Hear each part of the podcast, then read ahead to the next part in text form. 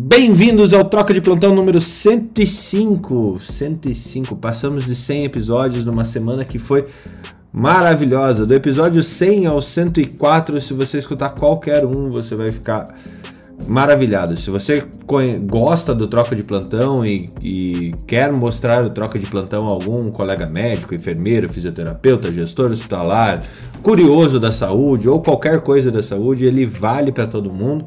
E qualquer um desses episódios que você passar para essas pessoas vai dar a dimensão do que a gente faz aqui uh, todas as manhãs, a partir das seis e meia da manhã, em dias úteis, né? É, e para mim é um prazer imenso estar aqui com Felipe Proasca, Ana Paula Panigassi, Mariléia Souza, Messias Mendonça, daqui a pouco Jung, é, Alexander Buarque, é, Ana Carolina Carvalho. Nossa, tem um monte de gente que participa aqui, que de vez em quando sobe, como o Ralph, a Luciana.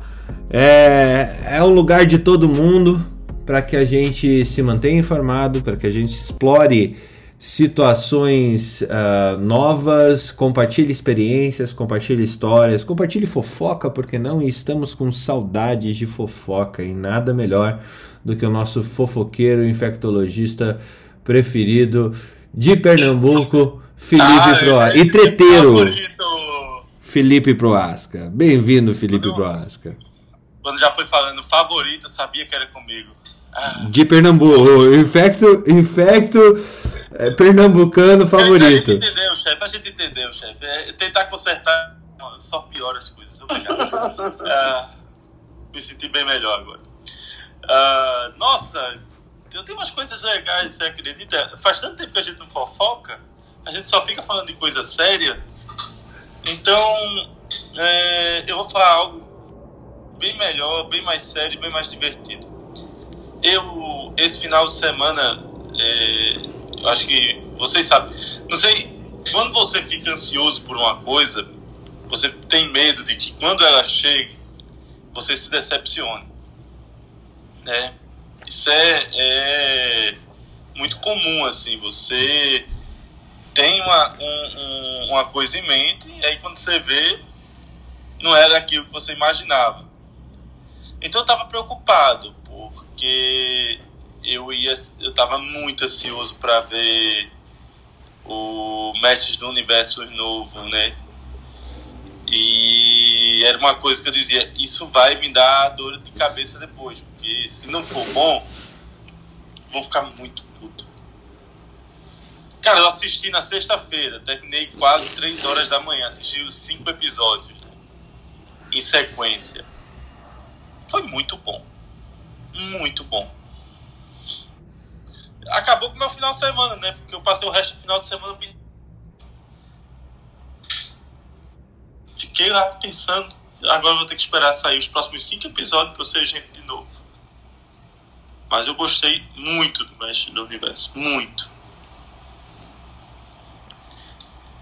Mas quem, quem, quem que é o teu personagem favorito ali no Mestre do Universo, nessa versão nova?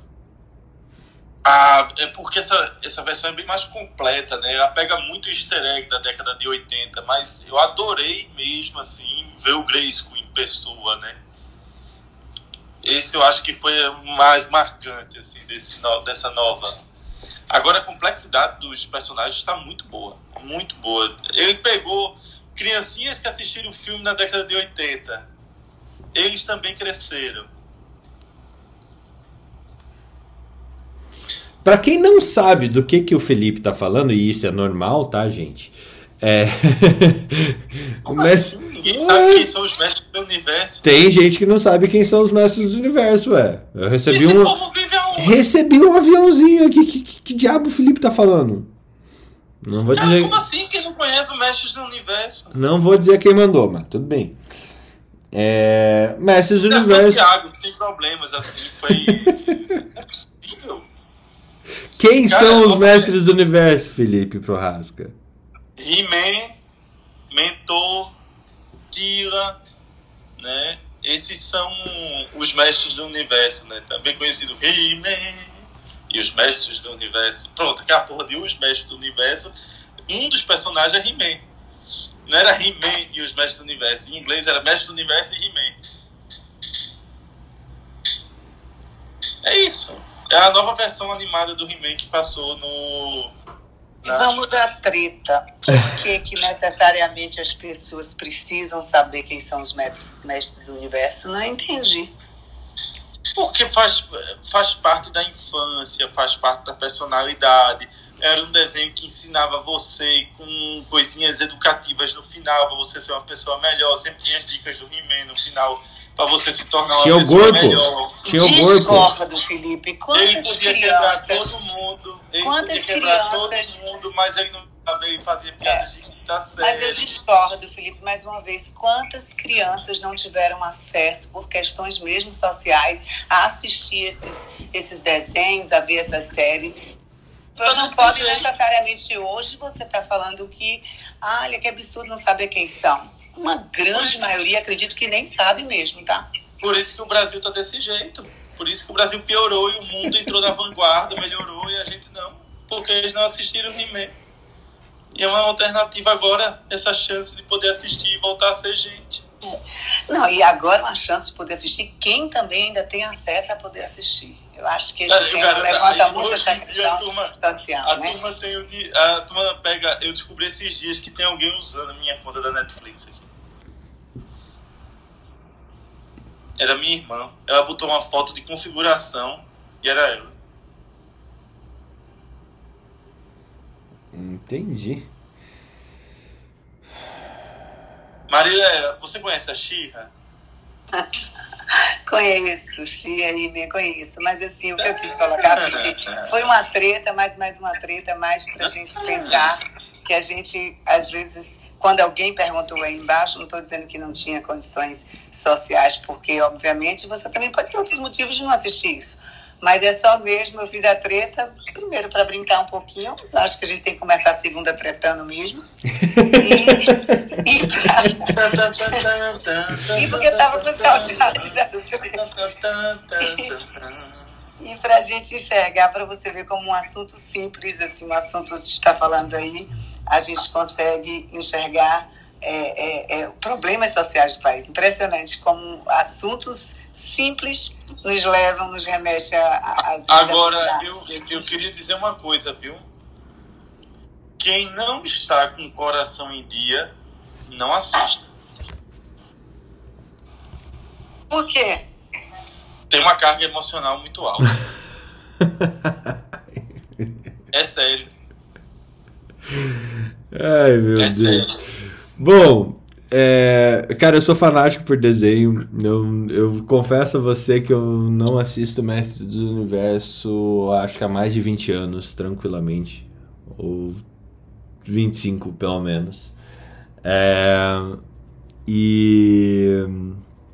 Mas assim, é que eu realmente me incomodava aqueles mamilos pra fora do He-Man. É, não. Não. Estão não pra dentro agora, chefe. Tão pra dentro? Então, Fizeram uma mamilectomia no He-Man? botaram uma roupectomia lá em cima da roupa. Tá todo mundo vestido lá o tempo todo agora. Acho que é por isso que a crítica, a crítica foi muito favorável, mas o, o público não gostou. Entendi, entendi. E. Eu não, eu não assisti porque eu assisti. Vocês assistiram The Movies That Made Us? É, aquele seriadinho sobre os, os filmes dos anos 80, sobre o De Volta pro Futuro. Muito legal, cara. Você já comentou deles. Então, agora saiu a segunda temporada. Agora é De Volta pro Futuro, é, Pretty Woman. É, eu não assisti os dois últimos. É, putz, é muito legal, cara. De volta, a história do De Volta pro Futuro. Não, era, deu tudo, pensa um filme que deu tudo errado. Muito legal. Tem que assistir também. Eu assisti esse em vez de assistir o. Eu falei, ah, eu vou assistir o Masters of the Universe. Mas aí eu vi esse aí do De Volta pro Futuro e falei, ah, o Felipe vai ter que esperar uma semaninha aí. Cara, mas é porque vá por mim. Mas vá preparado, tome seu remédiozinho, vá no cardiologista antes. Eu não gosto de filme de susto. É filme de susto? Susto não, é filme Eu carga não gosto de emocional. susto. Eu não gosto de susto. emo- Detesto filme de susto. É carga emocional. Ah, a então pessoa tá. Não, eu gosto de ficar emocionada. Eu gosto de ficar, eu não gosto de ter- tomar susto. Você, você tá capaz de não aguentar. E Felipe, saindo dos mestres do universo, a gente tem notícias do, do nosso universo. O senhor plane... acha que eu consegui ler alguma coisa? Planeta. Não, mas a gente faz tá eu uma semana sem dar notícia. Semana, passei o final de semana sofrendo depois de ter assistido. Tá, então eu vou trazer eu vou trazer uma. Lembrando dos meus 84 episódios anteriores que eu assisti. Eu vou, vou trazer um, um, um reporte de caso que você vai falar: Ah, eu já ouvi isso, tá? Ah, síndrome multissistêmica inflamatória é, Kawasaki-like associada com SARS-CoV-2 é, em adultos. Quando que a gente falou de Kawasaki Sério? em SARS-CoV-2? Deve ter sido no episódio 2. semana passada. Não, mas semana passada a gente reiterou reiterou, a gente falou isso há muito tempo já. É um reporte de caso no. No. Tem coisa que tem BMJ. a gente vê que acertou, né? Pra quem não conhece Kawasaki por algum motivo, assim, ele, esse reporte que eu tô colocando lá no nosso. No ah, nosso ah, só pra Telegram. Reiterar, viu? Marileia, Kawasaki não é o inimigo do He-Man. e hoje é segunda-feira, é dia de tretar. Ana, eu sei que você tá toda baleada. Kawasaki é marca de moto. eu sei que você tá toda baleada de, a de marca, Covid. A de... marca não é Kawasaki. O, modelo é Kawasaki. A, marca, a marca. Não, a marca é Kawasaki. Não, não é Suzuki. É a Kava... É Suzuki. A Suzuki. A marca é Suzuki, o modelo é Kawasaki.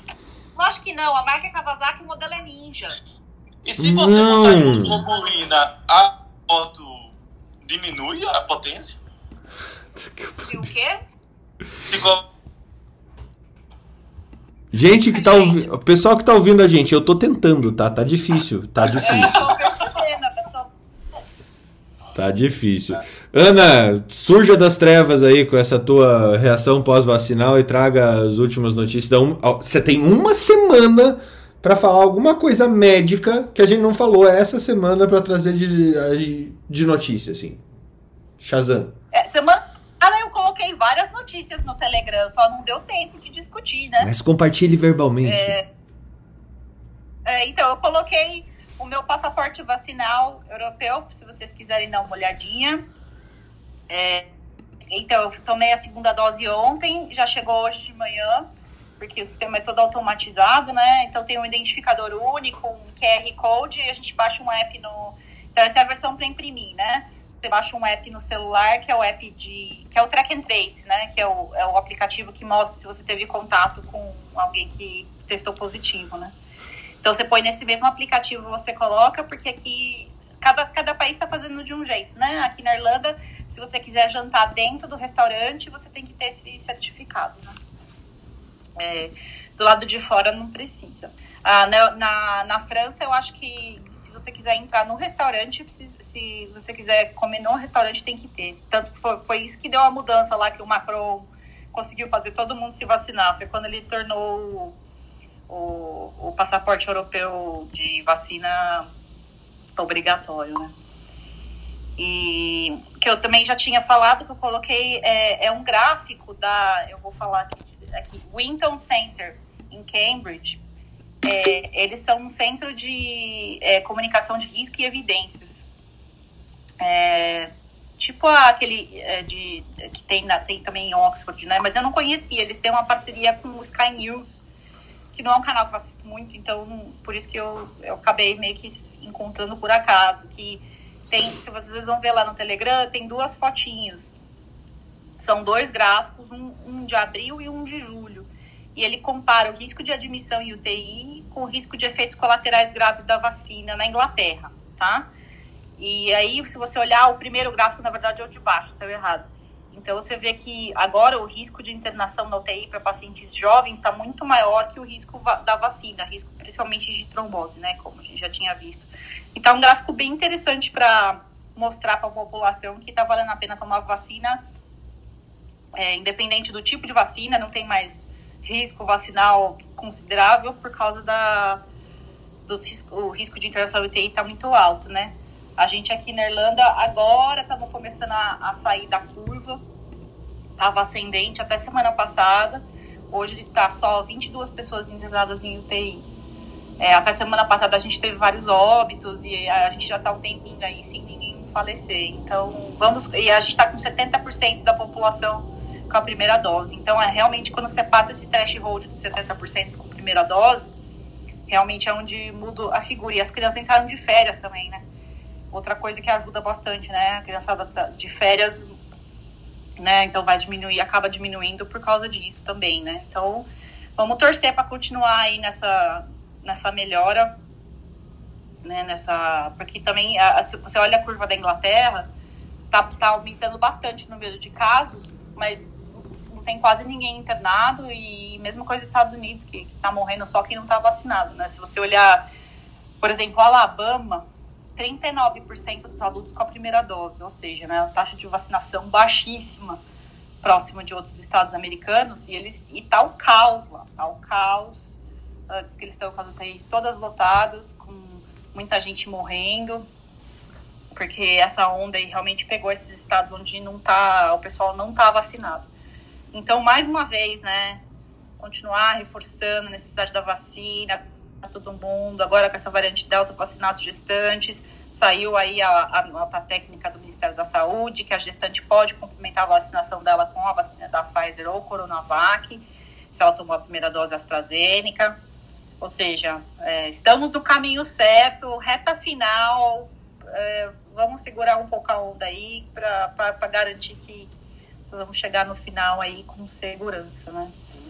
E deixa eu ver se tem mais. Acho que eu acabei de, passar. interessante assim que. Eu acabei ah, de passar uma notícia para você, é, não é exatamente uma notícia, mas é uma revisão sistemática sobre o uso de heparina de baixo peso molecular na prevenção de pré-eclâmpsia e outras é, complicações mediadas pela placenta. Uma revisão sistemática e meta-análise do American Journal of Obstetrics and Gynecology. Um, como é que é isso para os não, não obstetras uh, até então, até esse momento? Como o artigo de revisão não deve ter mudado muito. Uh... Falando em treta, já que vamos falar de tretas, né? Uh, essa aí é, é a, a pré-eclâmpsia, né? Para é, para quem não sabe aí, ela, a gente tá é uma doença, bem da verdade a gente não sabe a fisiopatologia, a gente não sabe o. o sabe assim, um pouquinho, né? Não é a segunda invasão trofoblástica que dá pau e daí não, a aumenta. A gente sabe o timing, né? A gente sabe. Do cincício trofoblasto, né? Você tem o trofoblasto. É, na verdade. Cincício Mas... trofoblasto era o nome do time de futebol da gente no P1. É que nem o, o Jung lá, o grupo dele chama De Blastos. Acho legal. Mas, cara, o Cicício Trofoblasto foi o primeiro grande nome que eu vi na medicina. Grande em tamanho, não em... Ah, diga rapidamente. Cicício Trofoblasto com malacésia furfur. É, Paracoxidioide micose no Cicício Trofoblasto e depois veio malacésia furfur. É, é, malacésia furfur. então, aí, série, então, teve um grande é, estudo mundial de tentar usar aspirina é, para prevenção de pré-eclâmpsia, né? Então, geralmente, é, na, seguindo mais ou menos a fisiopatologia, a gente quer intervir antes da segunda onda de invasão trofoblástica placentária na parede uterina, né? Porque é aí que realmente seria eficaz qualquer tipo de tratamento de prevenção, né? Porque é ali que a gente acha que é ali que é, que é a chave da patologia, né? Mas já foi, foram feitos milhares de estudos tentando prevenir pré-eclâmpsia com duas coisas, né? Então seria o um seria o AS e outro seria a parina de baixo peso. Por quê? Porque além de ter essa é, de, de ser um anticoagulante, seria também um anti-inflamatório, né? Assim, entre aspas, né? Eu, eu tô simplificando bem porque eu sou obstetra, eu não entendo nada de imuno. Mas é, como uma tentativa de melhorar essa segunda onda e tentar prevenir a pré-eclâmpsia. É, assim como a prematuridade, a, o maior, para a gente, a maior, é, o maior é, na, a prematuridade a gente sabe que uh, tem um risco basal na primeira gestação que vai aumentando se a, se a paciente tiver injeções prévias E a pré-eclâmpsia não, né? Se for o mesmo esposo, uh, o mesmo pai, né? A gente sabe que o risco de pré-eclâmpsia acaba diminuindo se ela tiver pré-eclâmpsia na primeira gestação, né? Uh, então, assim, eu não li o trabalho porque eu, eu gosto de surpresa, entendeu? É, eu, não, eu não sei o que, que o trabalho diz. Então, eles falam aqui que foi associado com uma redução significativa de pré-eclâmpsia quando foi administrado antes de 16 semanas. Tratamento combinado com aspirina de baixa dose foi assassinado com uma, associado com uma redução do risco de pré-eclâmpsia comparado só com aspirina. Entretanto, existe uma grande heterogeneidade clínica e estatística. Então, é esse que é o problema, porque é, que a gente sempre teve, né? Que o que acontece é que cada trabalho usa uma dose, cada trabalho, principalmente da aspirina, cada trabalho usa uma dose, cada trabalho faz de um jeito. Isso aí acaba complicando na hora da meta-análise da gente juntar os dados e, ter certeza, né? Mas é uma coisa que dá muita briga, porque tem gente que defende, assim, trocentos por cento, e tem gente que não dá bola, né? E Ana fala alguma coisa de lesão é, aguda, de mucosa, úlcera, por conta do uso da aspirina? Então, Marileia, não li esse trabalho é, em particular que o Fernando passou, é do dia 19 de abril. Eu vou dar uma lidinha por, depois. Porque eu jogo na fogueira mesmo. É, não, não, com certeza. Mas isso aí é, um, é uma, é, uma, é, uma é, é, algo que a gente vem estudando. Quando eu estava fazendo meu mestrado, é, que a gente fazia primeiro trimestre, né? Era tipo quente, era esse estudo aí da S, mas é complicado porque putz, esse estudo tem milhares de críticas. Era um estudo grande da Fetal Medicine Foundation lá do professor Nicolaides, que inclusive até a Luciana mencionou outro dia, e a Luciana Taliberti. E é muito, assim, eu já vi cada pau quebrar em congresso, assim, que, porque eles, esse trabalho era patrocinado, e aí já viu, e então, assim, ainda é uma, meio que uma incógnita, né? Principalmente em se tratando de primeira gestação. É, como a gente faz esse, esse, essa prevenção? A gente é, dá aspirina e heparina de baixo peso para pacientes que têm alteração é, no morfo de primeiro trimestre, alteração, então a gente colhe é, metabólitos, a gente colhe a gente mede a pressão da paciente, a gente faz Doppler de artérias uterinas, joga tudo isso num algoritmo e vai sair o risco da paciente ter pré-eclâmpsia, né? Se, a, depende da história dela também. Então, por exemplo, se ela teve pré-eclâmpsia numa gestação anterior, você coloca lá no algoritmo, ele vai te dar um valor. E aí, dependendo do threshold que você considerar, você entra com aspirina ou heparina de baixo peso. Esse, esse é o problema, tem muita heterogeneidade, não tem guideline né, certo? E assim, se você vê o pessoal da, da, da Europa defende dar, e o pessoal dos Estados Unidos defende não dar. Se bem que esse trabalho aí da Joga, esse é novo, né? Eu preciso, então, eu preciso dar uma lidinha e, e estudar isso aí com, com mais cuidado. Mas ainda é muito polêmico, né? Principalmente porque a gente sabe que aspirina, cada aspirina na gestação, porque sangra demais, assim. É, para mim, como obstetra, o maior problema é principalmente no parto, né? Principalmente se for cesárea. Nossa, não sei se quem é cirurgião aqui sabe. Então, operar paciente tomando aspirina, meu, pesadelo. Então, a gente suspende uma semana antes do parto. Só que aí, se você suspende, você não tá, ela não tá mais fazendo efeito, né? E aí, suspende, dá heparina. Olha, é uma confusão, assim, não tem muito consenso, sabe? Então, assim, eu particularmente acabo reservando para pacientes de alto risco, que, assim, minha conduta bem pessoal, tá? Pacientes de alto risco que fizeram rastreamento no primeiro trimestre, rastreamento completo, tá? Com, com metabólitos, com acesso, é, é, avaliação das artérias uterinas. E esse é o problema também, a avaliação das artérias uterinas, você depende de um cara bom fazer, entendeu? Porque se o cara apertar um pouquinho mais, pesar um pouco a mão, a mão do ultrassom na, na, na, uterina, vai aumentar o, a resistência, você vai falar, opa, tem problema aqui. E não é, é o cara que desceu a mão na hora de fazer o ultrassom. Então, ah, é aquelas coisas super complicadas, sabe? Que você tem que confiar muito em quem tá fazendo para você. Então, é, eu fazia bastante, né? É, e aí no segundo trimestre você repete, né? E aí, assim, a, unilateral tem significado clínico? Não, não tem, mas a gente acha que acha que tem. Entendeu? Aí tem muito achismo ainda.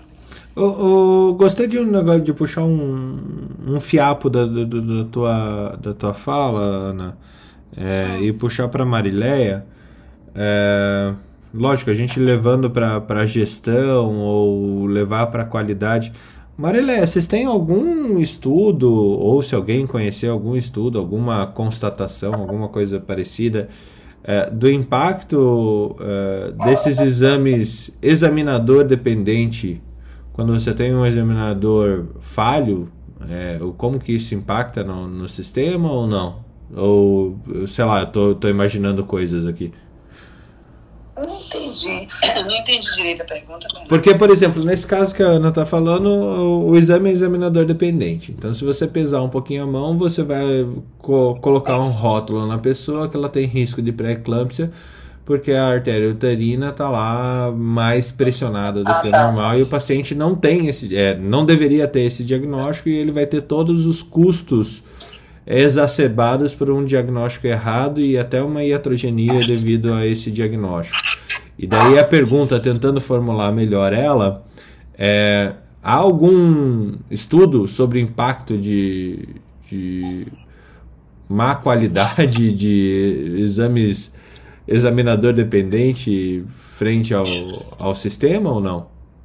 Ah, eu não conheço, mas assim, eu, é, leva muito a pensar na medicina baseada em evidência. A gente vê alguns trabalhos de medicina baseada em evidência e aí sim a gente coloca a, a, o número de exames solicitados de forma desnecessária.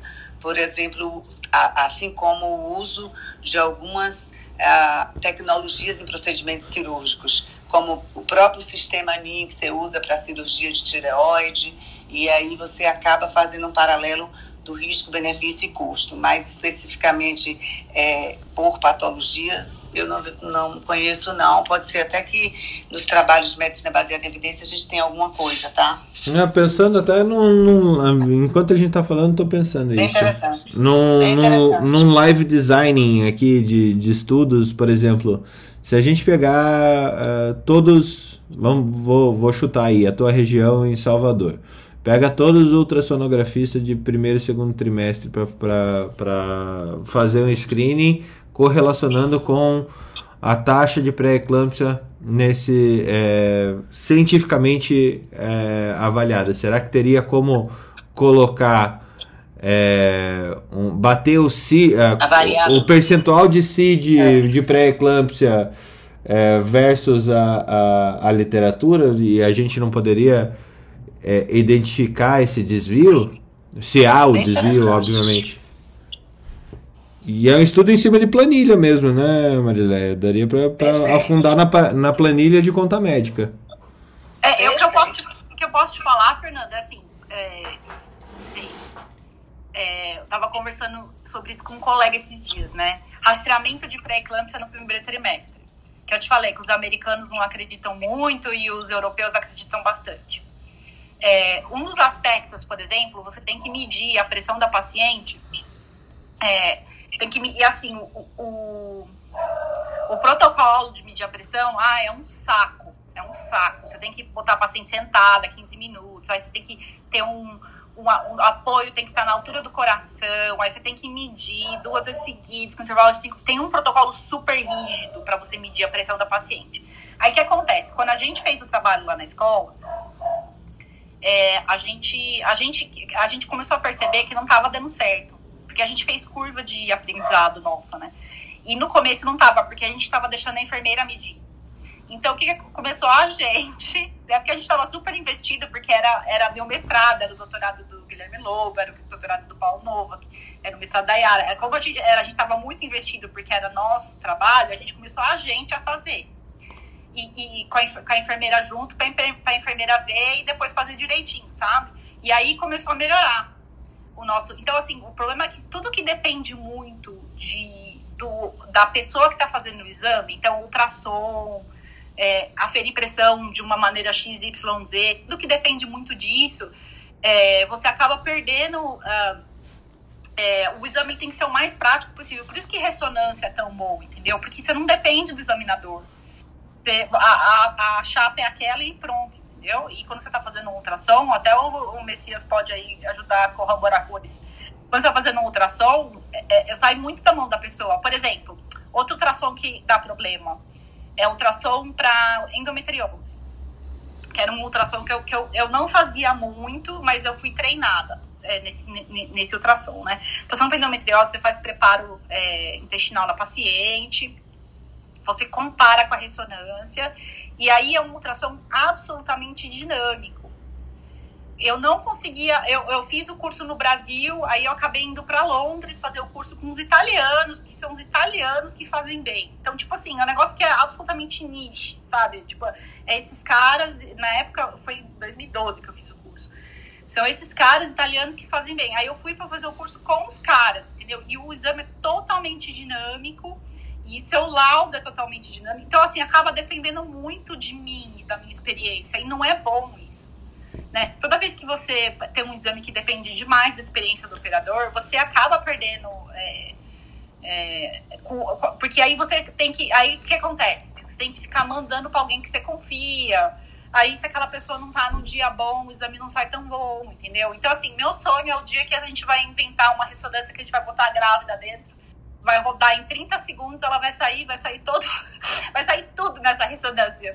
É, esse é o sonho, porque tem muita coisa que ainda depende de, de experiência do examinador, sabe? Então, é, eu, eu, eu acredito que. Então, por exemplo, tem essa briga aí dos americanos, que os americanos falam, ah, não funciona, mas é porque os caras não, talvez não tenham seguido o protocolo porque com todo, sabe, com segurança. E também, assim, os estudos europeus são gigantes, é estudo com 250 mil, 300 mil pacientes. Quando você faz estudo com 250 mil, 300 mil pacientes, qualquer coisa estatística, estatisticamente significante vai pular, porque o N é muito grande.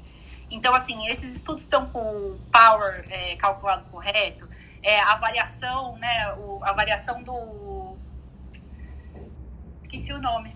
Aí, ó, ó a Pfizer é, Esse é Covid, é, né, Pfizer? É, é, é, sabe Será que... que a Pfizer fez o Bolsonaro esquecer de responder os e-mails? quando você é, quando você está tratando uma pessoa e você tem que ver uma alteração de escala, por exemplo, você tem, a febre tem que baixar de 40 para 38. Isso aí é 2 sobre 40, né? É, é, tipo, o número, o número tá alterando o suficiente é, para é, clínica, é, lembrei, clinicamente significante. Isso é clinicamente significante ou é só estatisticamente significante? Porque quando você tem um N muito grande, é muito fácil se tornar as coisas estatisticamente significantes, entendeu? Dependendo do poder que você coloca no, no trial, é, você, tem que, você tem que forçar a barra do clinicamente significante, para você ter certeza que aquilo está funcionando mesmo. Então, quando a gente está falando em estudos desse, desse naipe aí, que é estudo com 250, 300 mil pacientes, é, a gente tem que levar isso em consideração também. Então, tem, é, tem um milhão de coisas aí, e, e aí, para variar, o Fernando não deu o trabalho para eu ler antes. Então, eu tô falando isso aí tudo da minha cabeça. E eu vou fazer Bom, isso com a Marileia agora, veja só. Vozes da minha cabeça, entendeu? Mas, ah, que legal! Maneira, é, as Tretas aspirina é uma porcaria para gestante. Eu, eu, a gente não gosta de dar, porque dá dor de estômago. Dá indometacina. Hã? Dá indometacina. Isso é pra outra coisa, filho. Você tá confundindo as bolas. É pra fechar o canal, de, o canal do vaso uterino indometacina proibido em gestante por isso. Ela fecha a placenta. O não, amigo, é o fechamento do canal arterial. Olha, ó, você tá, você comprou a passagem, sentou na janelinha e quer dar tchau. É. Vê se eu fico dando pitaco, vê se eu fico dando pitaco. É. Não, mas eu falei pro, pra fazer o mal mesmo. Gente, como. Eu só quis dizer que em droga pior que o AS. Viu? Vê, vê se eu dou pitaco, é, vê se eu dou pitaco em, é, em infectologia, porque eu, não, eu assumo que eu não sei nada. Mas eu, eu sempre digo que eu não sei GO. Foi a cadeira que eu mais odiei na faculdade. Eu odeio GO. É. O importante, o importante, o importante é foi o set que eu recebi e estou aqui com vocês. Não tava é os amigos ortopedistas falam, não pode dar anti-inflamatório, pode dar, pode dar miosam. Essa é a coisa mais importante que o ortopedista eu, pode saber. Eu, eu desconheço o gel. Eu não sei, eu não aprendi.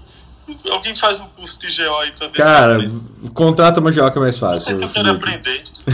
contrata uma GO infectologista que é mais fácil. Paga alguém pra fazer o serviço. Eu tive, eu tive nossa, de, de, meus maiores traumas, eu, eu preferia. Eu fiz três partos quando eu trabalhava no SAMU dentro da ambulância. Eu preferia dois baleados ao mesmo tempo do que uma gestante. Ah? Ah, mas eu também. Ai, lembrei, lembrei. Só pra constar, eu também, cara. Eu lembrei que, que eu pus semana passada. Eu coloquei um. É, vocês estavam naquela empolgação lá de CMV e, e pneumonia por CMV. Eu coloquei um artigo sobre as infecções na gestação, sobre infecções virais na gestação. Venha misturar infectologia com GO. É, tá? então, às vezes. Não mistura as coisas. A gente, não... a gente pega bicho, aí a gente tem que chamar a ajuda dos universitários quando tem os bichos, entendeu? Então, é, tá bem legal esse artigo, até para quem é acadêmico, residente, quiser dar uma lidinha, porque ele descreve as infecções virais mais importantes na gestação, como elas afetam o feto, como elas afetam a placenta e as clínicas que elas podem gerar. Tem uns, uns infográficos super simples, super bacana, bacanas, assim, eu acho, para quem está na graduação, é até uma, é, eu coloquei lá no Telegram também semana passada, que era tipo para dar uma sequência aí no, no, no na aula do Felipe do Messias, mais uma. Compartilha de novo, Ana. Vou compartilhar de novo. É, o, é, o artigo tá super, tá super legal. É só sobre infecções virais importantes. E fala sobre o Covid também, o que tinha informação até agora sobre o Covid, né? Que não é muito, mas ele é uma revisãozinha bem bacana, assim, para quem está estudando para GO, quem está estudando para prova, essas coisas, até para quem é acadêmico quiser dar uma lidinha, tá bem legal. Para quem acha que, que GO não é pra ciência. Aprender, né? para quem acha que GO não é ciência. Para falar, pra falar a verdade, assim, as infecções, é, as TORCH e as infecções virais, que é o que trata esse artigo, eu não lembro todas de cabeça, porque é, é, tem muita, muita informação e muita coisa. Então, assim, achei legal. É, fica uma, uma fonte fácil, né, da gente consultar e é, quando tiver alguma dúvida, né? Muito bom, muito bom. É... Nossa, eu ia fazer uma piada horrível com a, com a tocha olímpica e os torches agora, mas eu achei melhor para. Não, não, passou, passou. Agora, passou. Eu vou deitar Passou, eu vou, vou para Marileia com Associação de Ingestão de Alimentos Ultraprocessados com Risco de Doença Inflamatória Intestinal. A gente tem um. Não sei se você viu esse estudo, Marileia, e é um estudo que eu estou jogando você na fogueira, que nem eu fiz com a Ana agora há pouco.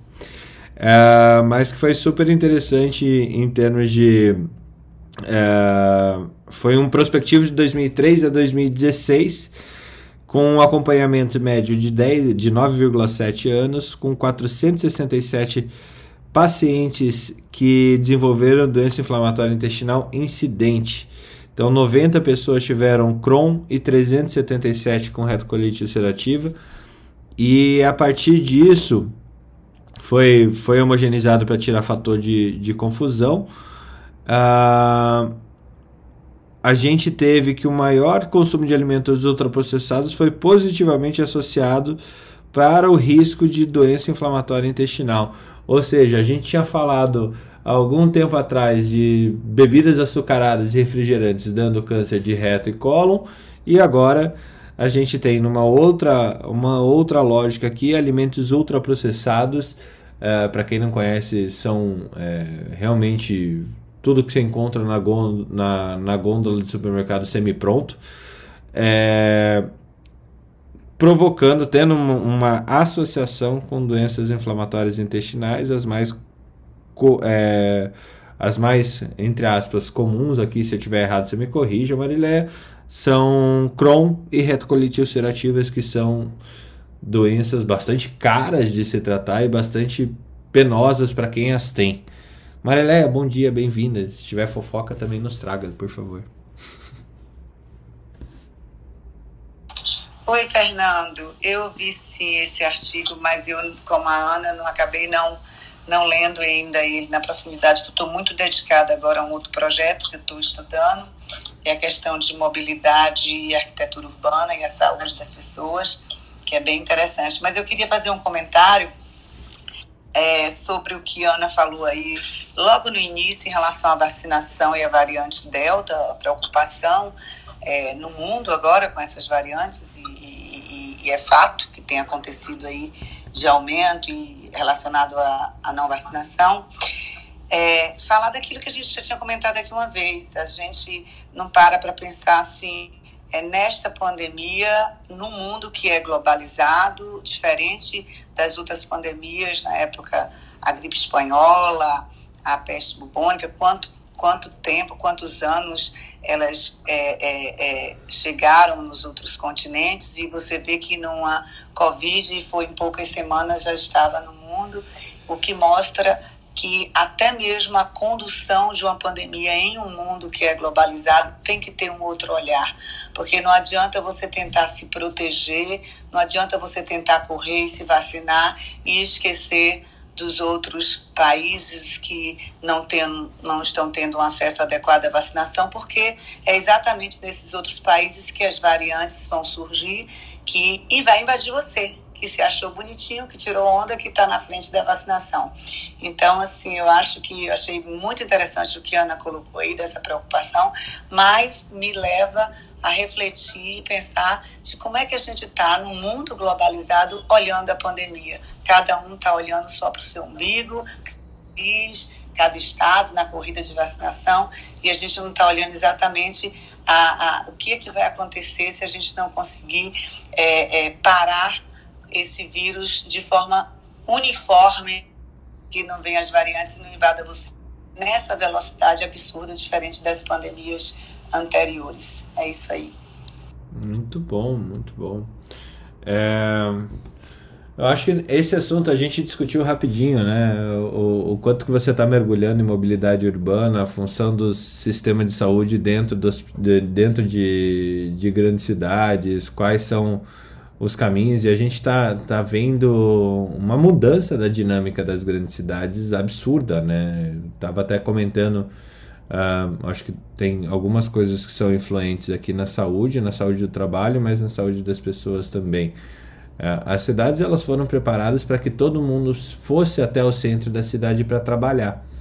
E hoje com a tecnologia e toda a capacidade de você possibilitar o home office, pra, principalmente para os trabalhos não braçais, é, eles abrem uma, uma oportunidade de rever toda a urbanização, né, Marileia? Como é que você tá? O que, que você tem para contar que, das suas, da sua maior descoberta recente no, nesse campo de estudo que, que você está mergulhando agora? Fernando, é, é, eu até achei que tinha parado o som é, por alguma falha em você, mas na realidade foi que o meu do G e eu não ouvi nada, só ouvi esse final quando você falou um olhar seu, já que você está se aprofundando, né? eu aqui sem entender o que estava. Mas é. assim, eu acho que você quis falar em relação ao que eu estou estudando com relação à mobilidade urbana. É Exatamente. Eu correlacionei um pouco com a mudança da dinâmica de grandes cidades, né? Que antes as cidades foram construídas para as pessoas irem até o centro.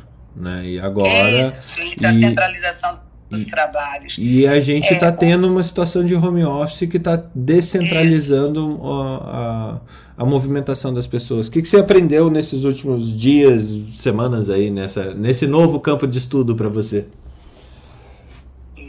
Na realidade, sim, a gente está com um olhar, essa pandemia trouxe, é, acelerou o olhar de problemas que já existiam há, há alguns anos, há bastante tempo, que é a questão exatamente dessa aumento da densidade urbana, da poluição, das desigualdades, da centralização dos trabalhos. E o home office mostrou que a gente pode muito bem rever esse desenho, inclusive o modelo das cidades de 15 minutos lá da França, da prefeita lá de Paris, em que você conseguir fazer acesso às pessoas naquela comunidade onde elas se encontram, naquele bairro, você conseguir ter tudo a 15 minutos de caminhada, até por conta de vista eu estou mais olhando o viés da saúde física e mental, das doenças crônicas. Então, hoje as discussões estão bem bem está é, é, é, é tá tomando uma dimensão muito grande no pessoal da arquitetura, do urbanismo, das prefeituras, baseado muito nesse modelo que Carlos Moreno, que é um arquiteto urbanista lá é, de Paris, desenhou lá, e bem interessante. Então a gente precisa agora ter um outro olhar, porque a pandemia veio aí e mostrou que você pode ficar em casa, não precisa você estar tá lá é, é, no, no centro, centralizado do trabalho, lógico modelo híbrido, acho que vai ser o que vai acontecer, de você ter alguns dias no escritório e outros, obviamente, em casa, com toda uma estruturação. E a mobilidade urbana mesmo. Hoje, se você andar na rua, as ruas são muito largas para os carros e você está lá apertado na parede, quase empurrado para a parede, não tem um espaço adequado. E quando você tenta fazer esse redesenho, você passa a ter um olhar à sua vizinhança, um olhar à parte social de quem está ali vendendo a fruta, a verdura. E assim, a gente pode não consertar o mundo, porque obviamente a gente não tem braço nem recursos para isso, mas a gente pode localmente fazer ações que possam ter um impacto significativo na vida das pessoas e para a gente, poluição, ambiente. E eu acho que a gente precisa discutir mais esse assunto. Ok? Muito bom. Agora eu vou ficar ouvindo vocês que eu vou entrar no consultório agora, tá bom? É, muito bom. Eu acho que esse assunto cada vez mais a gente vai, vai se aprofundando e entendendo essa reorganização da cidade, inclusive a reorganização dos edifícios de saúde na cidade. Eu, é, aqui em Curitiba é, é, bem distribuído, até, até que é bem distribuído.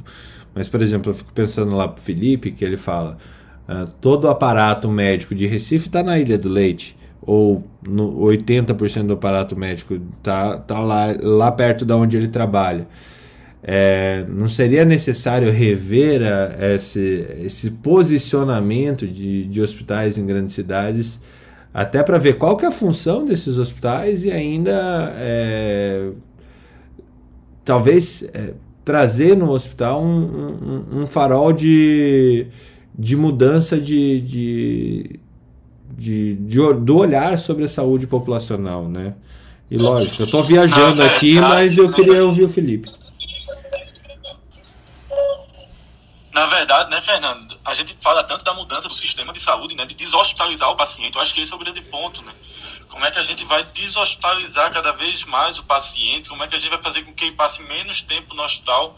Como é que a gente vai mudar essas medidas onerosas que nós temos hoje de um tripé, onde um paga o outro repassa e o outro consome. Então, não tem como o sistema ser viável dessa forma, né? E aí, quando a gente fala de viabilidade do sistema, a ideia da deshospitalização e também dessa questão da, de você tornar cada vez mais o você descentralizar cada vez mais o sistema é um passo importante, né? Porque, como você bem disse, 80% está aqui na Ilha do Leite. A Ilha do Leite sozinha chegou a ter mais tomografia do que o sul da França. Né? Como é que um sistema desse é viável? Né? Como é que um sistema desse é viável? Não tem tem como. até uma piadinha lá para São Paulo, né? Que se você cavar um buraco na Paulista, você cai em cima de uma ressonância. Pois é, é aqui é o seguinte, quando você é, cava mais um pouquinho e chega em Recife, tá o resto aqui é muita. É, é, bem preocupante, porque quando você fala. Ah, é muito bom eu ir para a Ilha do Leite porque eu resolvo todos os meus problemas de saúde lá e é verdade, né? Meu consultório fica no meio dos hospitais aqui da Ilha do Leite, a pessoa vai para o hospital, faz o exame e vai andando para o consultório. Olha só. Mas isso é um modelo hospitalocêntrico, centralizado, né? Isso é um sistema que a gente sabe o preço que tem e, um, e essa conta vai pagar. E, e, a gente vem dizendo isso há muito tempo, porque a gente não sabe como é que vai ser o negócio saúde daqui a 10 anos. Porque caminha para inviabilidade, pelo menos o modelo atual. Muito bom. Messias, nosso garoto estrela da última semana, com essa fantástica aula guia sobre sobre anatomia radiológica pulmonar, anatomia pulmonar, anatomia radiológica pulmonar, histologia, infectologia e assim, traduziu Robbins para muita gente. tudo bem contigo? Temos notícias e fofocas? Dia, tudo bem. Temos algumas notícias aqui. Pode ser olímpica, que eu vi que tua foto tá olímpica. Ô, oh, cara, assim, os dois, hein? Os dois skatistas brasileiros é, que maravilha, hein? E eu assisti a competição dela ontem, cara, muito assim, cara, a despreocupação de quem tem 13 anos e depois no último salto dela, a preocupação de quem tem 13 anos numa competição olímpica, sabe? Foi, putz, foi muito bonitinha, cara, assim, muito bonitinha. Ela foi, foi fantástica. Quem, quem, quem não assistiu, assista, cara, assim, foi fantástica a competição. Eu, eu fico pensando é... assim, eu não sei, é... ela tem 1,2 tinha, deve estar tá explodindo agora, 1,2 milhões de seguidores no, no Instagram, Raíssa. E mas uma das coisas que eu acho que você ouviu também nas transmissões ali do, do Sport TV É como uma menina, uma mulher, uh, vai fazer uma nova geração de mulheres que vão seguir pelo caminho do skate é, por causa dessa, desse trio aí que, que acabou indo para as Olimpíadas, né? E, Exato, cara. E, e, o quanto que isso é importante também em termos de saúde pública. Um esporte tão barato, né? Pode, pode entrar como um, um veio de ouro aí pro, pro Brasil em termos de, de esporte, né? Inclusive, quando tocou nesse assunto, até o repórter da, da Sport TV lá, o comentarista, ele lacrimejou os olhos. Ele falou assim que ele porque uma coisa era um esporte, assim, que eles mesmos comentando lá, era um esporte marginalizado, agora virou um esporte olímpico. Né? Então, assim, é fantástico você ver o, o, o, o uma, uma, garota de 13 anos competindo junto com quem inspirou ela. Até foi as palavras da, daquela mais velha, como é que é o nome dela? Não vou me lembrar agora.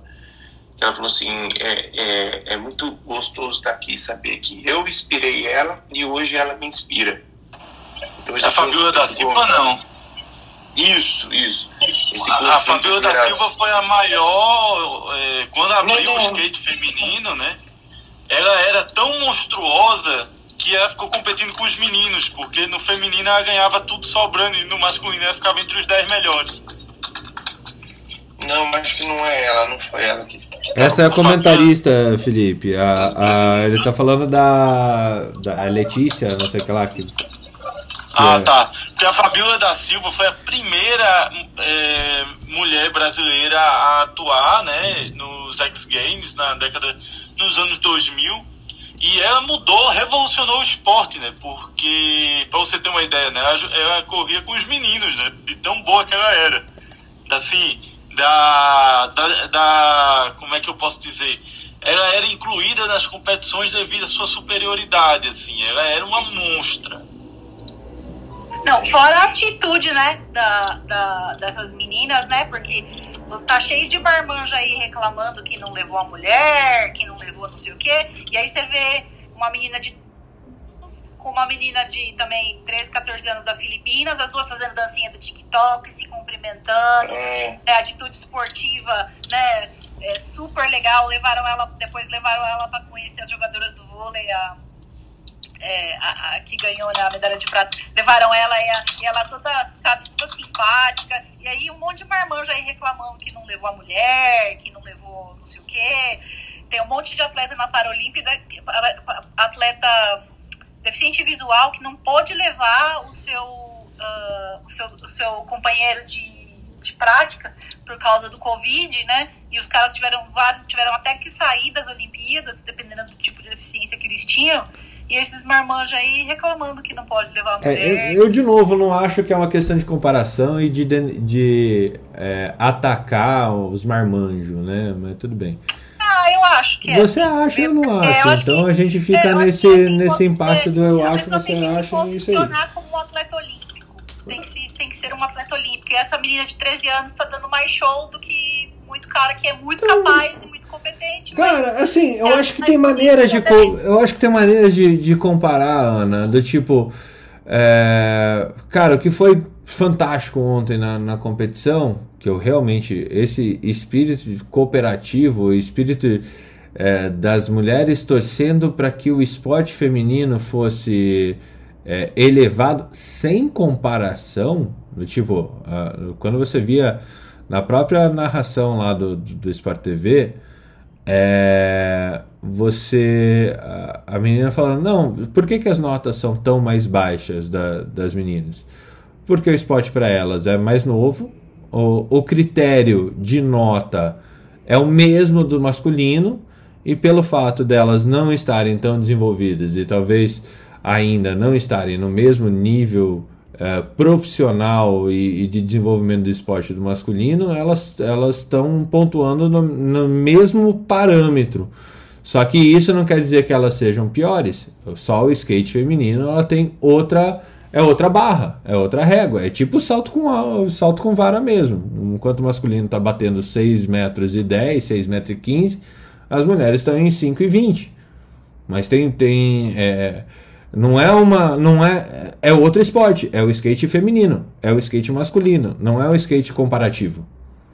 Né? Isso eu achei super interessante no, na, na, na voz das meninas que praticam skate feminino. Então é, é, é assim, comparar atacando é, é, é complicado. É complicado. Eu, eu acho que, assim, assim, super magrinha, né, pequenininha, assim, fazendo um esforço. Dava para ver que ela fazia esforço para conseguir subir no corrimão, cara. Eu, eu, quero ver essa menina na hora que ela tiver o desenvolvimento muscular dela com 20 anos. Ninguém segura essa menina, cara, essa raiz. Foi sensacional, velho. Foi muito bonitinho, cara, assim. Ela caía, ela ria, ela acertava, ela ria. Era, foi muito bom, cara. Assim, na verdade, o skate feminino ali foi muito bom. Eram todas novinhas e elas caíam, elas riam, se divertiam elas se cumprimentavam, elas torciam, entendeu? Então foi mais um é, é, é, que a própria comentarista lá falou assim, é interessante que elas torcem por elas mesmas, indiferente da, da competição, elas torcem pela manobra, elas torcem para dar certo. Isso eu achei bem bonitinho, assim, cara. Eu gostei pra caramba, assim, de ter assistido ontem.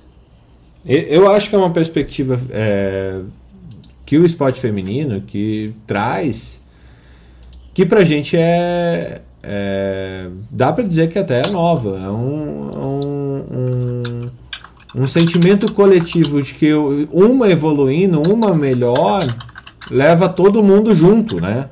Não é. Eu acho que a gente. O que que, por que, que esse assunto Olimpíada é sempre tão legal? Porque a medicina ela é competitiva, tudo é competitivo pra caramba. É, e eu acho que acabou o espaço daquela coisa. Eu vou é, me destacar para ser o único, para ser a pessoa que é ímpar, para fazer, em vez de fazer isso, para fazer um esporte de equipe, uma coisa de equipe efetivamente. Então, eu acho que temos todos, todos, todos a aprender com essa é, com esse desenvolvimento da própria cultura, da própria sociedade, que é, que é a inclusão e a diversidade no, no esporte, ainda mais no esporte tão de, de tão no evento mais televisionado do mundo, no evento mais assistido do mundo, né? É isso aí. Então, vou para as notícias, assim, é, uma notícia que eu achei interessante, eu comecei a procurar algumas coisas agora, Fernando, sobre tratamento, sabe? E que depois que graças a Deus passou essa onda de cloroquina, de não sei o quê. A gente está, estão vendo que estão sendo usadas para ver se está tendo eficácia ou não, né? Uma coisa, um artigo que eu achei que, que é um, key point, né, que é um ponto-chave, um, um, ensaio randomizado que eles fizeram sobre azitromicina oral versus placebo, que nos pacientes que não internaram, então assim, a gente os Covid é, distribuídos no Brasil afora, a azitromicina como dose, né? Eles como, como uma das medicações inclusas. E, e nele descobriram que em dose única de, de, de, de azitromicina ela não trouxe redução é, no tempo de sintomatologia é, em comparação ao, ao placebo. Então, assim, permaneceu, o ponto final foi é, que não teve é, redução estatística de sintomatologia e de, de, tempo. É o que traz o questionamento de se para todos os pacientes cabe o uso de azitromicina igual alguns lugares vêm preconizando aí nos tais kits, né? Esse é o artigo, deixa eu só pegar a data dele aqui, que ele está aqui aberto, né? Coincidentemente ele está aqui aberto né? no, meu, no meu computador.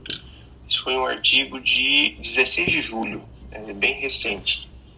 Quem quiser dar uma olhada.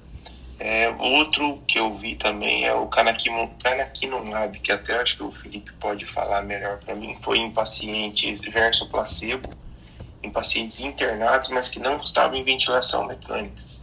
Ele também, o Canakinumab, para quem não sabe, ele é um anticorpo anti-interleucina 1B. É, então ele também, que ele é tratado para algumas, eu fui até ler as doenças que ele trata, que é aquela hiper, hiperinflamação familiar, alguma coisa assim, da hiperinflamação familiar. Então, assim, não, como é um, tratamento com potencial anti-inflamatório que também é, não teve redução significativa com o placebo. Esse é um trabalho que foi publicado dia 20 de julho, esse é bem mais recente que é o efeito do canakinumab versus placebo na sobrevida de pacientes internados hospitalizados que não estão em ventilação mecânica, mas hospitalizados com Covid grave. Uhum. Então, assim, ele não teve redução estatística na, na internação e na sobrevida. É, outra coisa que eu vi aqui também. Esse último é que... da dexametasona, né? Ai, cara. Não, não, não, ele só do placebo, né? Ah, do... ok, ok. Ele comparou com placebo. E outra que eu vi, que, que é uma coisa que faz parte do nosso dia a dia, que é, eles viram que nem com a terceira dose da Moderna, eles perceberam que pacientes transplantados renais, aqueles que receberam órgãos, receptores de órgão, é, com as duas doses da Moderna, eles não, não tiveram resposta imune e eles fizeram uma terceira dose para ver se ele tinha uma resposta à Covid e eles é, detectaram que apenas 40% conseguiram ter uma resposta. E aí fica o questionamento: será que é só para transplantados renais? Aí entra até no, no caso do Jung, aí pode falar aqueles pacientes que são é, resetados no, nos casos das doenças é, de, mielofibrose, essas coisas assim que são que tomam medicações imunossupressoras e que avaliar a resposta imunológica ao COVID-19 pós-vacinal nesses pacientes. Então, assim, não teve uma, uma, resposta significativa nem após a terceira dose. Ele fala que esse estudo ele teve uma limitação porque é, não foram incluídos é, os níveis detalhados de células B e células T, né? Então, assim, o que pelo menos o nível de, de anticorpos aí que se correlaciona tem uma produção desconhecida, né? Então, assim, tem muito a aprofundar sobre isso. Então, a gente tem que ficar um pouco esperto sobre os pacientes imunossuprimidos que estão recebendo vacina, se possível, se conseguirem fazer um, uma, uma avaliação esse, dessa resposta imunológica deles. E um, eu vi um, um point of view, né, que foi um ponto de vista que eu achei interessante, que isso acho que entra em todo que nos Estados Unidos lá estão fazendo numa tentativa de trazer pessoas para vacinarem, só que assim é um ponto de vista totalmente defensor disso que eu vou falar, que eles oferecem benefícios aos destinatários da vacina, ou seja, aqueles que querem é, para tomar a vacina estão estimulando com, algum, com alguns benefícios, por exemplo, é, participar de uma loteria de um milhão de dólares, pagamento de mensalidades de faculdade, de hospedagem, de alimentação. Então, eles estão dando tickets para incentivar as pessoas a receberem a vacina, assim. E eles tentam quebrar todos os argumentos que eles falam, né, de se o programa tem, pode, é, se, se, nos casos éticos, assim, tudo que falar, ah, oferecer isso é, é antiético. Então, eles tentam quebrar todos os argumentos contrários isso para defender esse ponto de vista vacinal. Esse eu vou postar lá no grupo, quem tiver interesse, é bem, ele é, ele é curtinho, é um ponto de vista bem curtinho, mas é bem interessante para dar uma olhadinha, para você ter argumentos para contestar para aqueles que não que, que, que, vão contra o estímulo de, de produtos de, de alguma coisa para estimular a vacina. Era acho que essas quatro notícias só que eu tinha, Fernando. Excelente, excelente. Obrigado, Messias. Nada. Jung, tem bioética no The Blastos essa semana, então, é? Bem-vindo. Bom dia, bom dia, pessoal. Poxa, vai ser bom demais, hein, Fernando? Eu tô animado. Tô bem animado. É, fala, fala um pouquinho. Pode, pode, falar. Depois eu queria que você falasse um pouquinho sobre o Odeblastos. O que, que é, de onde veio e o que, que vocês estão fazendo. Então, o Deblastos, na verdade, assim, a gente aqui no Rio, a gente tem o Clube do Sangue, né? O Clube do Sangue é um grupo... De vampiros. Que tem, que tem todos os hematologistas do Rio de Janeiro, praticamente. Ele foi criado há uns 10 anos tá? Ele surgiu numa volta de congresso, é, tinha uns hematologistas voltando de um congresso brasileiro e estava naquele boom das medicações novas, a, a, chegada do Glivec, do Rituximab e tal. A hematologia estava passando por um, por um momento de transformação muito animador e ao mesmo tempo é, é, é, muito angustiante, porque a gente sabia que essas tecnologias iam demorar muito para ser incorporadas no SUS, por exemplo. Então surgiu a ideia de reunir os serviços e tal para cada um falar sobre as suas mazelas, discutir casos clínicos, trocar experiência, porque cada um ficava dentro da sua bolha, né? E o Clube do Sangue nasceu assim.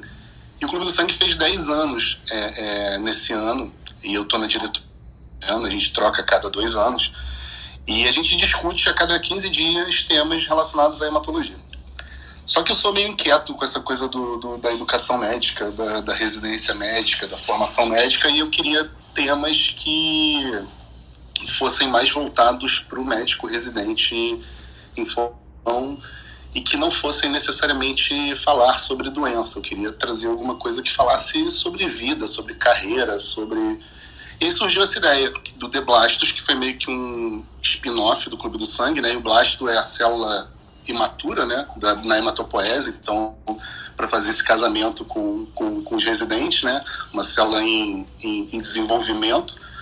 E a gente trouxe quatro temas, né? Que foi o é, sobre empreendedorismo na primeira semana, depois a gente falou sobre educação financeira, que foi até o Newton que falou, sobre saúde mental, e aí amanhã eu vou ter a honra de receber o Fernando e a Úrsula para conversar com os residentes sobre bioética, assim, eu estou super, super animado, acho que vai ser, acho que vai ser incrível, e está todo mundo convidado para participar, a gente tem um Instagram do Clube do Sangue, a gente bota o link lá, e é isso, The Blasts é isso, é um projeto hematológico voltado para o futuro hematologista. Ciência com sangue. Exatamente. e hematopoética, né?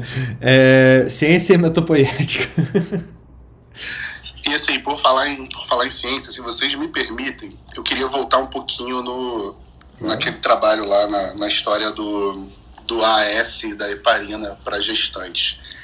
É, eu não li o trabalho, tá? Mas, assim, aquela pergunta que você fez, Fernando, eu sempre penso naquilo, sabe? Eu sempre. Eu sempre é uma coisa que sempre me, me incomoda, essa coisa do, de exames que são examinador dependentes. E eu acho que dá para a gente generalizar algumas coisas a partir dessa, desse trabalho específico, dá para a gente generalizar várias coisas que eu acho que vale a pena. É, a gente sempre ter uma visão crítica em relação tanto à evidência quanto aos exames que a gente pede, que a gente interpreta. Se você for parar para pensar, assim, trazendo um pouquinho de, de, de estatística para a questão, a decisão que se toma ali é uma decisão dicotômica, né? Usar AS ou não usar AS, tá? E o mesmo vale para heparina de baixo peso, mas vamos usar o AS que, que, como a Ana bem falou, é uma decisão que traz consequências. A, a, a, quando você começa um antiagregante plaquetário, necessariamente você está colocando o paciente em risco de sangrar, né? E é um paciente que vai ter o seu sistema hemostático desafiado. É, ter um bebê, o parto é um desafio para o sistema hemostático, né? Um dos motivos da gestante trombosar mais do que os outros pacientes é justamente o fato de que assim, todo o sistema hemostático dela está se preparando para lidar com um evento hemorrágico, né?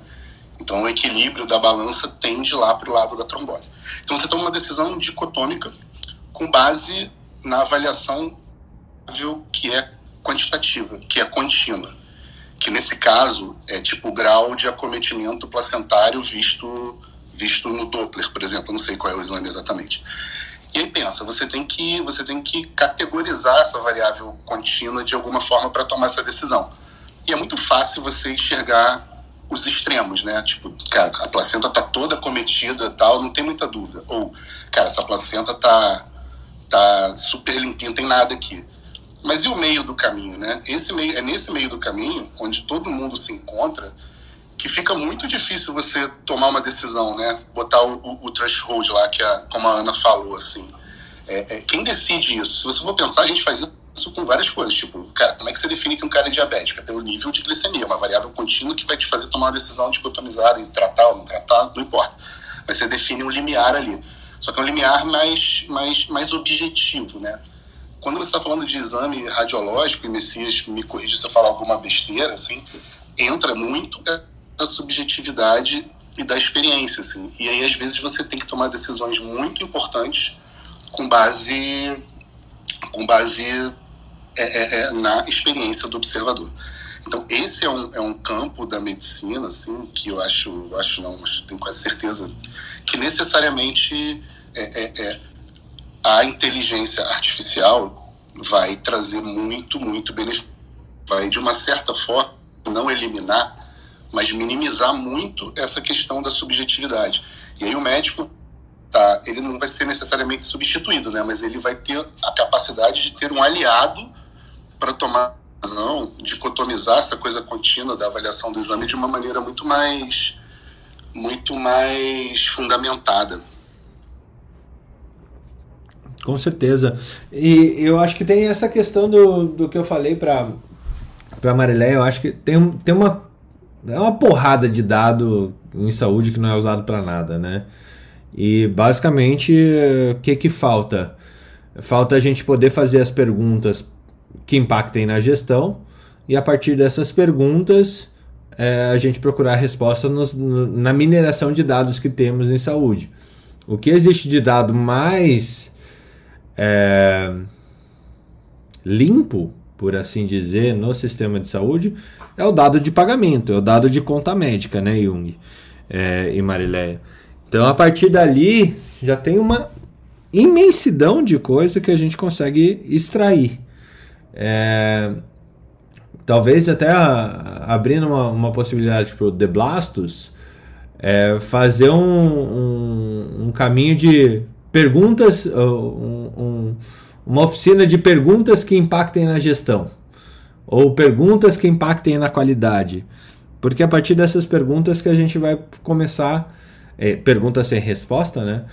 Que a gente vai começar a achar o, o caminho de aonde, quais são os dados que a gente precisa se a gente precisa de um outro tipo de dado, de um outro tipo de KPI, de um outro tipo de, de estruturação e arquitetura de dado para poder responder essas questões. Eu não acho que não, não é questão de inteligência artificial ainda, Jung.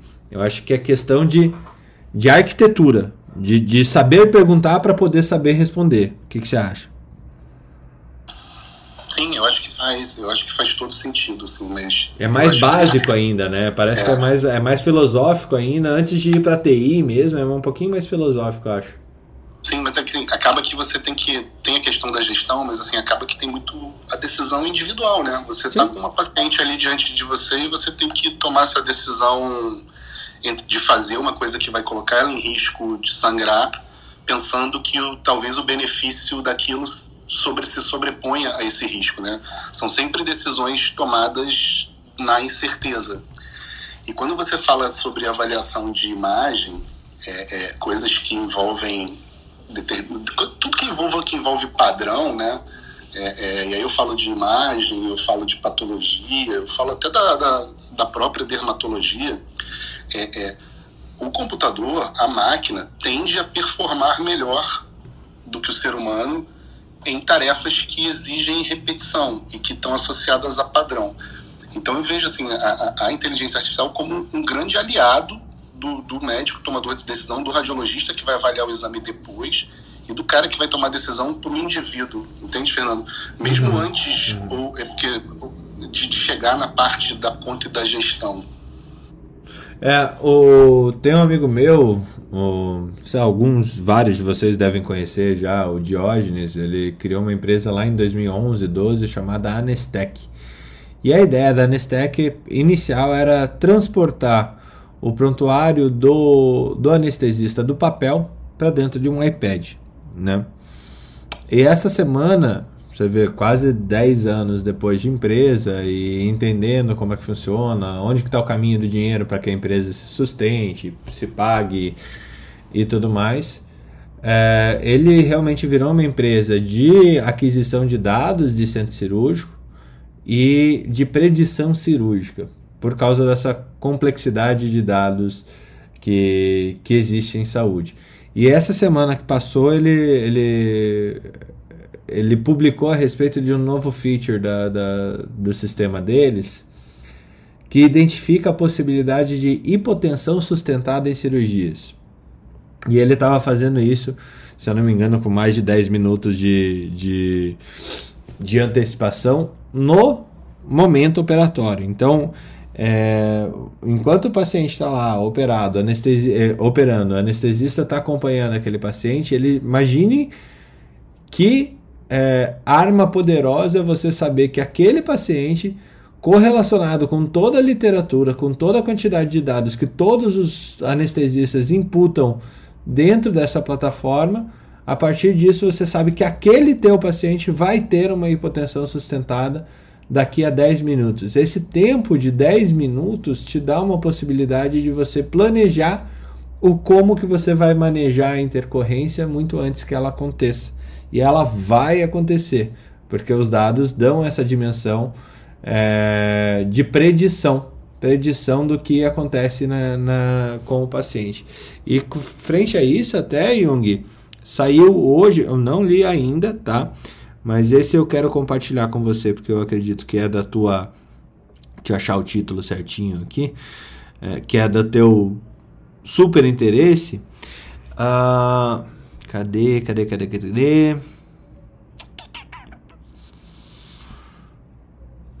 Só um pouquinho. Uhum, ultraprocessado. Posso fazer um comentário enquanto Pode, isso? claro. É, cara, a Anestec é uma parada muito sensacional. É assim, muito legal. Já ouvi o Diógenes falando várias vezes, já ouvi ele falando em assim. É muito incrível isso, mas ele é um modelo preditivo baseado em dados, assim. E muitas vezes esses modelos preditivos, eles te dão a previsão do desfecho sem exatamente como que ele chegou naquela conclusão, assim. E, e, e, isso é uma coisa que talvez incomode muito, e com razão, né?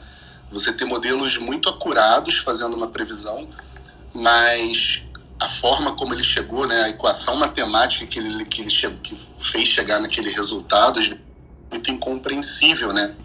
Isso causa um certo incômodo, até porque, assim, quem você vai responsabilizar se o modelo tomar uma decisão errada, por exemplo, né? De quem Mas é, aí é que tá. Aí né? é que tá. O modelo não toma decisão, o modelo aponta. Quem toma decisão é o médico. Exato, exato, exato. Perfeito. É.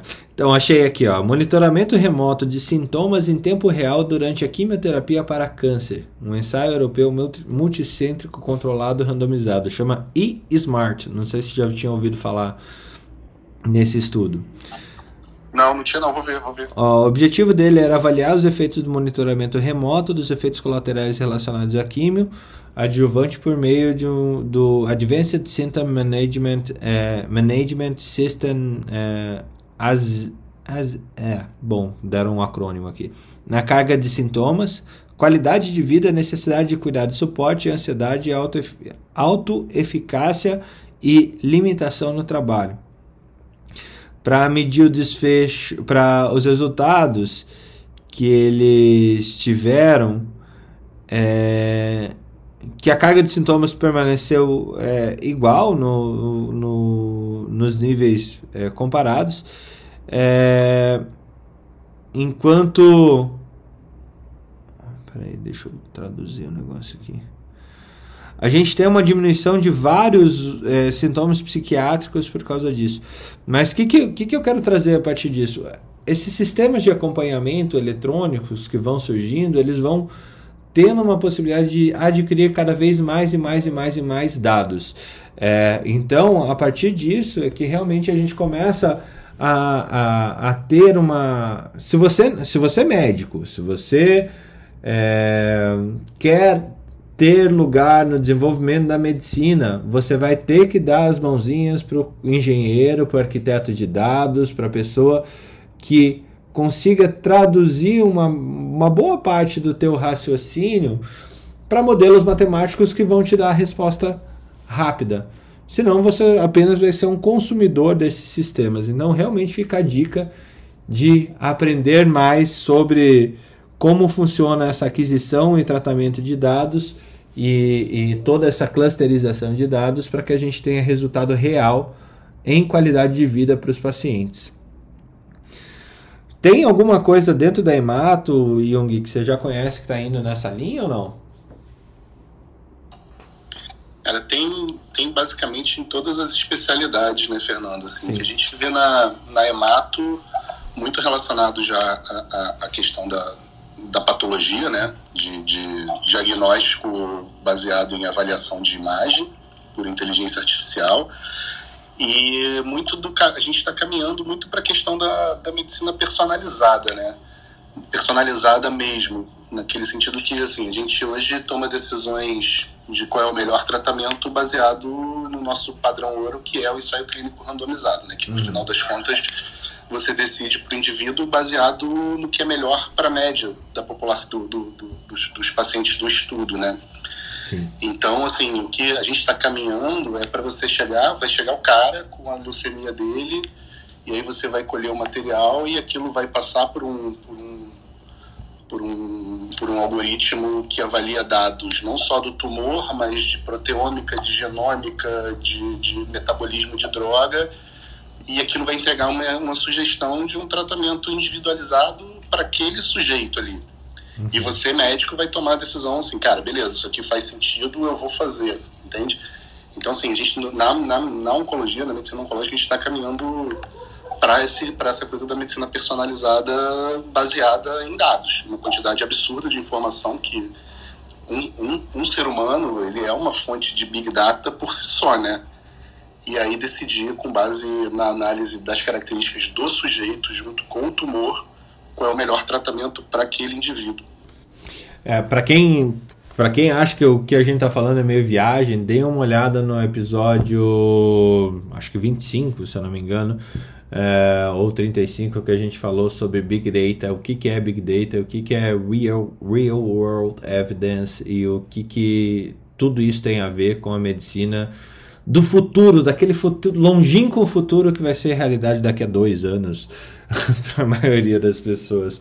E eu acho legal falar dessa forma que daqui a dois anos vai ser assim, porque é, de fato a economia e a qualidade, é, os pontos economia e o ponto qualidade que essa ciência de dados pode trazer para doenças complexas é muito alto. É muito alto. Primeiro que você não vai é, você vai continuar tendo a necessidade dos médicos, você vai continuar tendo a necessidade que o médico tome decisões. Mas com certeza esses sistemas é, de suporte da medicina como um todo, eles vão fazer que o médico tome decisões melhores. É, pelo menos é isso que acreditamos ou queremos acreditar, né? Uh, Messias, você já está vendo isso na radiologia também, né? Você tem sistemas comparativos ou sistemas que batem uma, uma, um, um, uma imagem com um banco de imagens mundial ou coisa parecida, não é assim? Perfeito, Fernando. A gente já tem na radiologia, já, já, já é uma realidade. Inclusive, tem alguns sites que já começam até já oferecer. É, essa é uma realidade que, que ela não tem volta eu acredito que ela vai abranger diversas áreas da medicina e aquela pessoa que não encarar isso como uma parceria vai ser ultrapassado, não adianta. É, a gente tem os profetas do caos na radiologia, né? Aqueles que falam ah, que a radiologia vai acabar, vai acabar. Eu já fui um deles. Eu te confesso que eu já fui um deles, assim. Eu vi um artigo na Academia Médica que você colocou, por que a radiologia vai acabar, alguma coisa assim. Eu li esse artigo. Deve ter ficado puto da cara comigo. Não, não, tudo bem. É, você não notou não algumas pessoas te perseguindo em Curitiba e tal, querendo dar um aviso? Era Sabe, isso. De vez, em, de, vez em, de vez em quando eu me pergunto porque eu perco amigos, viu? É, aí eu até li, li o seu artigo lá, assim, um ponto de vista interessante. É, acredito que a radiologia possa ser substituída. Cara, você foi muito político, viu, Messias? Olha, eu vi que você disse que eu ia morrer desempregado e com fome, mas achei um ponto de vista interessante, viu? É, eu, eu, rapaz. É o chefe, né, cara? É o chefe, né, cara? É, eu sei, eu passo por isso também. Ah, então, assim, acredito que vai substituir? Em grande parte, sim. Acredito que agora não não acredito que agora. E, eu acho que sempre, sempre, sempre, isso não, não vai ser completamente. Sempre vai ficar a, a presença do radiologista, vai ser importante nas decisões que a gente tem na parte, da parte humana e da, das conferências, da, da, do, eu acho que a gente tem que trabalhar junto com, com a evolução, senão você é ultrapassado. Mas é uma realidade muito forte, ela vai chegar e querendo ou não, você vai ter que aderir a ela, você vai ter que se aderir a ela e se adequar a ela. Eu, eu, assim, eu vejo até um ponto que até alguns radiologistas podem até me matar por isso. Não é a, a inteligência artificial que vai ter que se adaptar aos radiologistas. São os radiologistas que vão ter que se, se adaptar à inteligência artificial e trabalhar junto com ela para o bem-estar maior que é o do paciente, não adianta. Eu hoje eu tenho sempre a humildade de falar que se, se hoje um programa conseguir laudar melhor que eu, ele vai ser muito bem-vindo, que vai ajudar pessoas, inclusive pode me ajudar futuramente. Mas eu prefiro muito trabalhar com ele para a gente ter um conflito de interesse. Assim, nunca é saudável na radiologia, por exemplo. Você faz um exame, você dá o diagnóstico, você pede o complemento, você avalia o complemento e você funciona. Você perde o senso crítico. Entendeu? Então a inteligência artificial ela veio para trazer esse senso crítico, um senso crítico muito preciso. Então, assim, vai, vai substituir, a gente já tem, já é uma realidade, já existe, alguns locais já usam. E por incrível que pareça, nós mesmos alimentamos esse banco de dados. Então, vai chegar, logo, logo. Já chegou, né? Já chegou, já chegou. Já chegou. Mas sabe, um, um ponto que você colocou, eu, de vez em quando eu, eu, eu me pego pensando assim, putz, mas por que, que eu escrevi uma opinião dessa que ela vai mudar ao longo do tempo? é, e eu acho bacana trazer o, o caos, né? Ser arauto do caos de vez em quando é importante, porque eu acho que o caos, ele. ele. ele cria essa necessidade. É né, chefe? Não precisa ser toda vez, né? Não é toda vez. Né? Ah, é. Qual foi o programa que você não jogou ninguém, os amiguinhos na fogueirinha? Diga aí. Cara, mas todo mundo Cara, mas queima um pouquinho a bundinha, você não mas... participou, entendi. Felipe, Felipe, Felipe. Oi, eu tô aqui.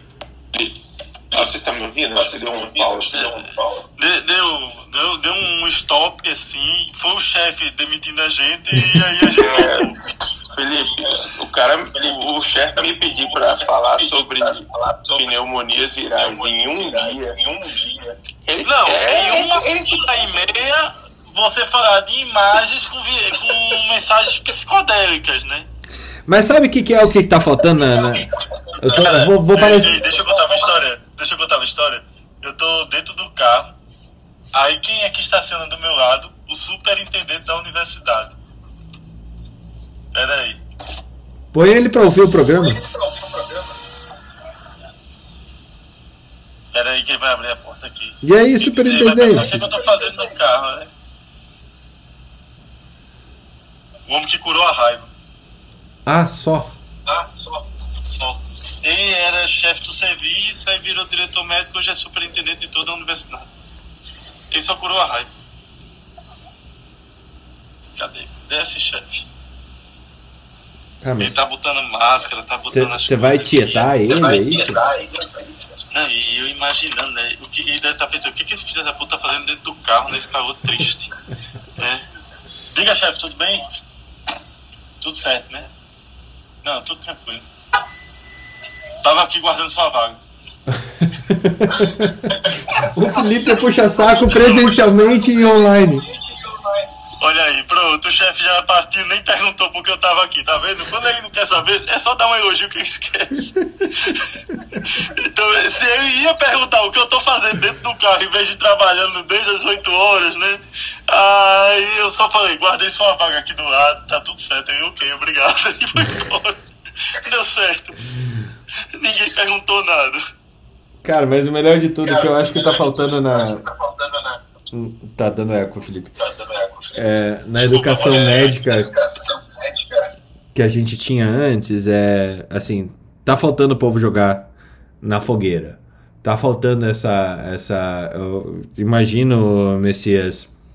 É, o quanto você. Cara, é visível, assim, o, o, o que você fez, vocês dois fizeram no, no, no troca lá da radiologia é, cara, houve um esforço gigantesco tentando entender o, como que o público ia é, acompanhar a discussão de radiologia numa plataforma apenas de áudio, onde radiologia é extremamente descritiva de, de, de imagem, numa linguagem que a maioria dos médicos às vezes não entendem, é, que eles só leem a última, a, o último pedaço do laudo que é que é o laudo em si, é a impressão diagnóstica, é, e o quanto que você e o Felipe acabaram evoluindo na forma, na didática que vocês têm, que vocês desenvolvem por causa dessa do, dessa coisa. Então tem, tem uma coisa que é, cara, joga do precipício que o povo aprende a voar. Enquanto tá caindo, aprende a voar. Eu, eu sou muito adepto disso. É, não precisa ter bullying nisso tal, tem que ter responsabilidade. Eu olhando para educação médica é, de, de, de, graduação mesmo. É, mas e eu acredito que essa apostilização da medicina como um todo e fazer medicina para passar na prova de residência vai tirar muito dessa capacidade que você, o Felipe, todo mundo aqui demonstra é, na hora de desenvolver um assunto em que não, não era previsto ou não era. Porque tem base. A dificuldade é a gente montar um alicerce hoje em educação médica que vai fazer é, dos futuros médicos as pessoas que também possam se virar dessa maneira. Eu acho que é assunto para outro programa, mas se você quiser complementar, Messias, antes da gente fechar, eu acho que é importante. E que, que é na, na, na realidade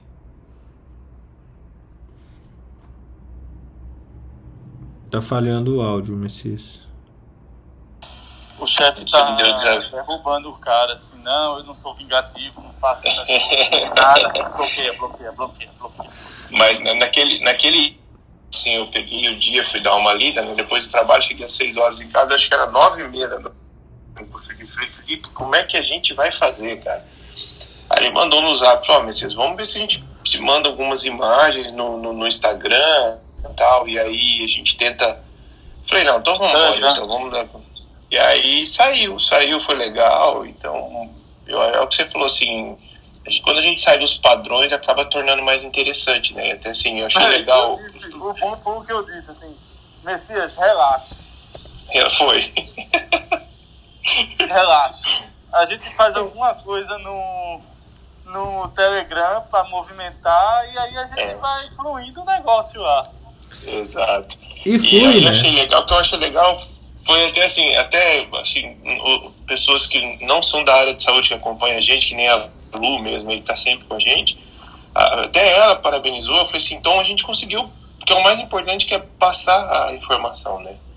É, eu acho que o nosso intuito é passar uma informação de uma maneira compreensiva. Já se foi a época da medicina que que uh, o seu sentido de grandeza estava nas palavras, entendeu? É, e eu acho que esse é o caminho, a gente facilitar a informação. É, eu, eu tenho a mesma crítica para o juridiquês. Acredito que está na hora do juridiquês acabar, igual, igual o medicinês está bem acabando. A gente quer, só quer entender, a gente só quer passar a informação. É mais ou menos isso. Viajei, né, cara? Não, de jeito nenhum. Eu acho que é, se a gente consegue ser claro para todo mundo, não tem necessidade da gente é, criar barreiras linguísticas para a gente falar apenas com os nossos pares. Eu acho que saúde, de novo, é, saúde é uma coisa de todo mundo, todo mundo uh, quer promover e todo mundo sofre por agravos de saúde e, e realmente não. Uh, a língua é, utilizada no nosso meio era uma barreira de acesso e que está caindo dia a dia por causa dessa desse compartilhamento das informações pelo mundo. Então, o cara que continua achando falando difícil porque acha que isso é um, um, sinal de destaque, é sim sinal de destaque, é um sinal a gente destaca que você vai ficar sem paciente no futuro, porque ninguém vai querer te agu aguentar te ouvir. É, e eu acho que é esse o caminho, infelizmente, que a gente tem. Felizmente ou infelizmente, que a gente está passando. É, bom, gente, eu vou fechar hoje porque foi um bate-papo de novo. Voltamos ao, ao noticiário. É, eu fiquei bem feliz da gente voltar a trocar dessa forma. É, e sempre estamos abertos aí a, a, a fazer as trocas mais variadas é, nessa manhã, todas as manhãs, seis e meia da manhã. E para quem não ouviu ao vivo, tem sempre troca de plantão lá no podcast, em qualquer agregador de podcast, no Apple Podcasts, Google Podcasts ou no Spotify ou em qualquer outra coisa, você vai achar lá Academia Médica e procura troca de plantão para poder ouvir aí o que, que esses feras, essas feras falam é, e os pontos de vista sobre diversas notícias de diversos âmbitos que impactam na saúde e no desenvolvimento da saúde Brasil, do Brasil e do mundo no fim do dia. Muito obrigado a todos, tenham um excelente dia e até amanhã, seis e meia da manhã, a gente está de volta. Um abraço. Até a próxima. Bom dia. Tchau, tchau.